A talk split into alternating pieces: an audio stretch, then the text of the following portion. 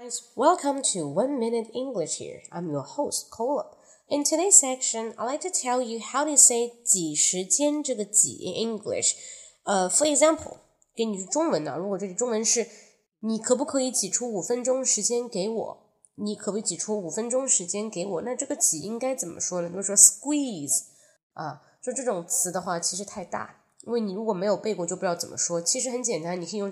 spare。S P A R E spare. Could you spare five minutes for me?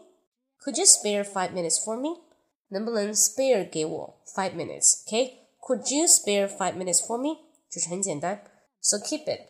Uh, spare something we mean 空余时间。Do you have any spare time? 空闲的。但 spare 这个词除了空闲以外，还有什么？就是挤时间、分享的意思啊、uh,，means share.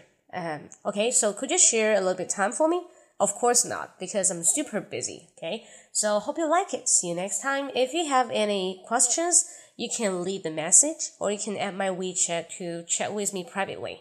大家可以加我微信啊，微信是九八二六零八三七五九八二六零八三七五。有任何问题或者想系统学习英语，可以跟我联系。Okay, so see you next time. Bye bye.